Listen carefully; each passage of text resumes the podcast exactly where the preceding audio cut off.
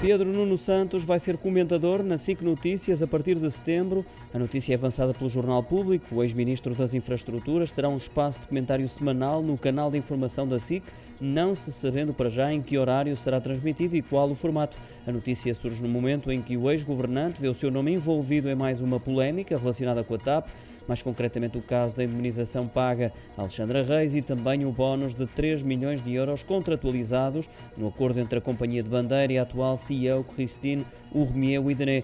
Ainda segundo o público, o ex-ministro dará uma entrevista ao canal do Grupo Empresa antes do verão. Por essa altura, já os trabalhos da Comissão de Inquérito Parlamentar da TAP estarão com concluídos e Pedro Nuno Santos já se terá pronunciado sobre essas questões polémicas. Ele que, recorde-se, tem o seu mandato como deputado suspenso até julho deste ano por iniciativa própria.